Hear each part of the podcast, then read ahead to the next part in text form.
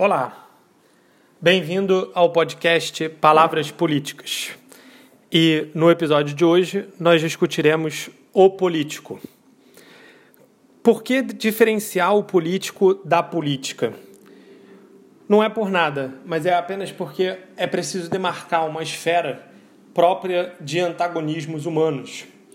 Enquanto a política, o termo política, é utilizado de forma muito genérica veja o próprio título desse podcast, onde a gente fala de palavras políticas, incorporando aqui uma série de questões associadas à política econômica, por exemplo, como tributária, fiscal, monetária, que pretendemos fazer é, episódios no futuro, como a questão da representatividade política, ou seja, ou pelo menos ou, ou, ou também como organização política, como é o caso da democracia, seja, nós discutimos uma série de palavras associadas à política de maneira genérica, sem, especific sem especificar, sem tratar propriamente de um campo que seria anterior a tudo isso e que discutisse o próprio processo que leva à decisão, que leva ao estabelecimento das regras pelas quais essas demais políticas são realizadas. Ou seja, pretende-se, quando se fala do político, marcar um campo de definição das normas, né, das leis, da direção a se seguir. Então é por isso que nós vamos falar hoje do político, ou seja, desse campo específico anterior às demais políticas, anterior à operacionalização daquilo que a gente chama de política. Muito bem, nesse campo político, nós temos é o que eu pretendo aqui discutir, uma visão tradicional, né? poderia até ser chamada de liberal, mas vamos deixar essa palavra de lado porque ela complicaria a situação e vamos chamar apenas de tradicional num sentido mais simples, que é aquele que todo mundo entende de alguma, de alguma forma ou de outra ser um modelo, mesmo que não aplicado diretamente ou integralmente a todo instante, ele certamente está por trás da maneira como os procedimentos políticos são tomados na nossa sociedade. Então, chamemos por conta disso de um modelo tradicional. E que modelo tradicional de político é esse que nós temos? É um modelo de negociação e contrato. Né? É um, um, uma, uma figura muito importante é a figura do contrato nesse modelo, porque a ideia é a seguinte: imagina-se que na sociedade, dada a sua pluralidade, dada a sua abertura, dado o seu caráter é, multidimensional que caracterizam as sociedades modernas, existe sempre divergências. Isso é comum de acontecer, na verdade é até mesmo esperado que essas divergências estejam presentes. Portanto, você vai ter que lidar com essas divergências. E o campo político é justamente o campo que soluciona, dá conta dessas divergências na sociedade é, algum grupo, seja uma pessoa, seja mais de uma pessoa, seja o que for, tem o interesse de ir para um lado e o outro tem o interesse de ir para o outro. O que significa que você precisaria de alguma espécie de mecanismo que desse conta desse problema, que não fosse a simples violência, que não fosse a simples é, execução de uma opressão, que determinasse que algo precisasse ser feito, porque um dos lados é mais forte do que o outro. Ou seja, o político nasce já em primeira característica, como a gente pode ver, como uma oposição à violência. Ou seja, um campo onde as divergências são resolvidas que não pela força, que não pela opressão direta, pela é, obrigação de que algo seja feito, pela imposição de, de que algo seja feito. Muito bem, mas como é que essa divergência, portanto, poderá ser resolvida que não pela violência. Então, nesse modelo tradicional que nós estamos discutindo, é, você tenta encontrar, essa é a ideia, né, como é que funciona o mecanismo. Você tenta encontrar alguma espécie de acordo, e por isso a ideia do contrato ela é tão importante, porque você ia, iria procurando algum espaço, algum lugar, alguma é, regra, norma, decisão que fosse é, não que satisfizesse a todos, ou seja, não é algo que alinha todos os interesses, porque isso seria impossível dada aquela pluralidade inicial da sociedade que nós pressupomos. Portanto, a ideia seria reduzir esse objetivo, reduzir essa é, aspiração em nome de uma solução que fosse pelo menos boa o bastante. Ou seja, que por mais que não atenda perfeitamente todos os grupos, ela atende de alguma maneira, seja com alguma negociação, alguma, um grupo abre mão de uma parte, outro grupo abre mão de outro, e se encontra um, um denominador comum, né? algo que possa é, sobrepor os diversos interesses, alguma solução que, por mais que ninguém esteja perfeitamente satisfeito, porque se fosse é, assim não haveria necessidade de negociação, mas também ao mesmo tempo todo mundo concorda todo mundo acorda com aquela decisão. É, e aí é fácil de perceber que nesse processo há uma ideia muito clara de razão que guia esse debate, muito importante para esse modelo tradicional, porque é, no, no processo da palavra, no processo do debate, no processo de pesar e contrapesar os diversos interesses, os diversos é, caminhos a se perseguir, é que se encontra algum solo comum entre todos, né? Esse, esse, essa solução do bom o bastante a que eu me referia. Então, nesse, nesse caso, a gente pode citar aqui talvez o nome mais importante desse modelo, é, o autor que mais, é, de, alguma, de alguma forma, descreve esse processo, não nesses termos que eu estou colocando, mas certamente bem próximo disso, que é o John Rawls, que já foi citado aqui por, por nós em outro momento. É, o Rawls tem uma expressão que ele chama de consenso sobreposto, que é justamente isso. Seja por meio da razão, por meio daquilo que a gente considera como razoável, a gente elimina é, detalhes e outras opções que não, que não vão é, chegar a um meio termo, ou seja, que não vão chegar a, uma, a, uma, a um resultado que satisfaça minimamente, como eu disse, né, é, a todos e então a razão ela vai fazendo esse processo de é, afunilar até que a gente consiga encontrar algum consenso. Daí esse termo dele, o consenso sobreposto. Muito importante. De alguma maneira até define esse modelo de político que nós temos. Vamos tentar entender isso com um pouco mais de detalhes por meio de um exemplo, porque acho que um exemplo pode ajudar a gente pensar. Vamos pensar num casal é, é claro que o casal não é um, um exemplo perfeito, porque a gente não poderia transportar o casal imediatamente para a sociedade, né? a figura do casal para a figura da sociedade. Entretanto, é uma simplificação que eu acho que ajuda, porque é, é uma dimensão pequena, né? o casal são duas pessoas, então fica mais fácil de ver como é que o modelo funcionaria do que se a gente pensar na sociedade como um todo, né? fazendo aí uma analogia entre o pequeno e o grande é da mesma maneira que o Platão, por exemplo, faz na República, quando ele compara a harmonia do indivíduo com a harmonia da sociedade. Então vamos fazer uma coisa parecida aqui, comparando o casal, que é justamente por serem duas pessoas, já há essa possibilidade de divergência, né? então já há aí uma interação, sendo uma espécie de representante da sociedade. Muito bem, então vamos, vamos imaginar que o casal é, ele tem um problema. É, que leva a essa divergência, né? Que, por exemplo, poderia ser decidir o que vai fazer durante a noite. Aí um, um deles quer jantar fora e o outro quer jantar em casa, por exemplo. Então a gente tem aí um, um, um problema, né? Você tem uma, uma divergência, você tem um confronto. É, após dialogar, como é que funcionaria o modelo, né? Imagina-se que o casal é, nenhum vai forçar o outro a fazer nada, daí essa analogia com o político, e ao mesmo tempo eles vão tentar encontrar alguma espécie de acordo, vão tentar encontrar alguma espécie, vão negociar a, os interesses divergentes.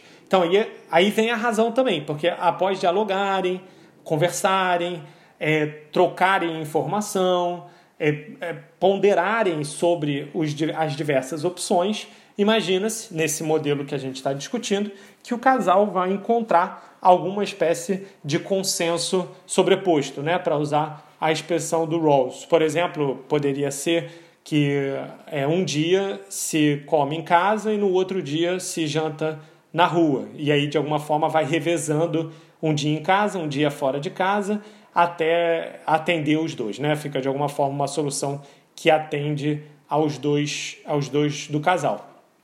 Muito bem. Então, esse, esse exemplo eu acho que, que resume bem e, e trata bem como é que funcionaria esse modelo tradicional da, do político, né? Ou seja, do, do procedimento que dá conta das divergências. Tá ótimo. A questão que se coloca em seguida é a seguinte: esse problema, esse modelo, por mais que eu acho que esteja claro até aqui, ele tem um problema muito grave. Qual é o problema dele? É um problema, inclusive, que a gente pode estar enxergando é, o, seu, o seu maior. É, a sua maior força e a sua maior expressão nos tempos em que nós estamos vivendo. Porque há certos assuntos, há certos temas, há certas divergências que são tão essenciais que elas se apresentam como inegociáveis. Elas, é, elas são tão, tão importantes para os indivíduos ou para os grupos de interesse que a própria ideia de colocar na mesa de negociação, de, de atravessar um processo de negociação e de ponderação, leva a uma interpretação de repugnância. Ou seja, há expressões, por exemplo, como tomar lá da cá. Ou seja, o que, que quer dizer esse tomar lá da cá? É uma ideia de que o processo de negociação está corrompendo algo muito importante. O processo de negociação não cabe, ele não é apropriado para lidar com temas que são considerados muito essenciais. Que a própria ideia de que você pudesse tirar um pouquinho, colocar outros elementos, fazer concessões, abrir mão de um espaço para incorporar um outro grupo e assim caminhando na direção de um consenso sobreposto, para esses temas específicos é considerada repugnante, monstruoso, uma coisa asquerosa, terrível, que nunca deve ser feita. Não, não é difícil de se perceber que esses temas a, a, ao que eu estou me referindo nesse problema do modelo tradicional são temas, por exemplo, de natureza moral e religiosa, não somente, não somente, mas provavelmente nesses dois é, campos esses temas tal, sejam mais claramente inegociáveis. Né? E aí você tem um problema, porque a distância moral ou religiosa, a distância é, de entendimento desses temas pode ser de, de tal monta, ela pode ser, de, de, pode ser tão grande que um grupo possa passar a ver o outro como um inimigo, porque não compartilha de elementos essenciais que não e justamente porque são essenciais, eles não estão abertos à discussão, eles não estão abertos à negociação. E, portanto, se eles não estão abertos em negociação e o outro grupo se difere muito de, do primeiro, é provável que o primeiro veja o segundo como um inimigo. E aí o, o modelo de negociação dá lugar a um modelo de combate, de antagonismo, do nós contra eles, né? ou seja, da polarização. A esfera do político se torna uma arena, onde os vencedores impõem aos derrotados as suas regras, ou simplesmente eliminam os que perderam a batalha. Não é, não é mais possível é, haver diálogo, e se não, não é possível haver diálogo, só resta o confronto direto. E aí você retorna àquilo que nós conversamos antes, que é essa a proximidade do político com a violência, que não deveria ocorrer, né? É dado que o político se caracteriza justamente pela distinção com a violência. E aí, se isso ocorre, a gente pode dizer que você está desfazendo o campo político, você está eliminando né, a esfera própria do político e, e tornando a coisa uma mera violência, tornando a questão uma, uma disputa, é, é como uma guerra, né? como uma, uma, uma batalha. Muito bem. Como é que o modelo tradicional lida com esse problema, né? dado que me parece claro que ele exista? O modelo tradicional ele tenta lidar com esse problema afastando os temas substantivos, morais e religiosos, por exemplo, do campo político. Ou seja, é, ele diz, né, o modelo diz, esses temas, dada justamente a essencialidade deles, e dado que as pessoas não abrem mão ou não, não permitem que eles sejam negociáveis, ele não pode entrar no campo político, porque o campo político se caracteriza justamente pelo negociável, pelo, pelo aquilo que é pactuado. Portanto, se eles não são objeto de pactuação, eles não podem entrar no campo político. E aí o que o modelo tradicional faz é tentar expulsar, é tentar retirar esses temas do campo político para que o campo político possa lidar com temas apenas negociáveis. E aí manter essa distinção entre aquilo que é negociável e aquilo que não é. Ou seja, o modelo tradicional ele tenta fazer um contrato original, anterior a todos os outros contratos, que diz que nós devemos, né, gente, é como se a gente pactuasse, que todos nós respeitamos a escolha moral e religiosa de todos os outros. Ou seja, a gente não discute isso, a gente não debate isso, a gente debate aquilo que pode ser debatido, mas quando o assunto é essencial e fundamental, porque eu estou dando o exemplo da moral e da religião, por exemplo, a gente deixa isso de fora e isso não é objeto de deliberação e cada um fica com a sua escolha moral e religiosa e a gente delibera aquilo que é possível debater. O que não é possível debater, a gente não debate, cada um fica com o seu. Ou seja, é uma espécie de meta-contrato, né? um contrato acima de todos os outros contratos. Um contrato de civilidade, um contrato que permita o político de funcionar. Contudo, o modelo ainda permanece com o problema. Porque é, não é difícil de ver, acho, com essa explicação que eu estou apresentando, que para que esse metacontrato exista, ele vai, ter ser, ele vai ter que ser pactuado da mesma maneira. Ou seja, ele vai ter que passar pelo processo político como os, os demais contratos. Afinal de contas, a divergência moral e a divergência religiosa, ela não vai se resolver sozinha, ou seja, ela não vai dar conta de si é, naturalmente, né? Ou seja, a gente vai precisar pactuar esse contrato dos contratos, né? esse contrato superior, para que aí sim o campo político e o modelo tradicional possa acontecer. Mas, mas como é que a gente pactua essas ideias morais originais se justamente a gente não quer que o campo político entre nessas ideias morais e religiosas originais. Ou seja, a gente está pressupondo que isso vai ser resolvido fora da do, do campo político, mas a gente justamente precisa de algum critério e precisa de algum mecanismo para poder justamente resolver essa divergência original a não ser que ela, ela pudesse se resolver sozinha, o que me parece pouco provável, pouco razoável.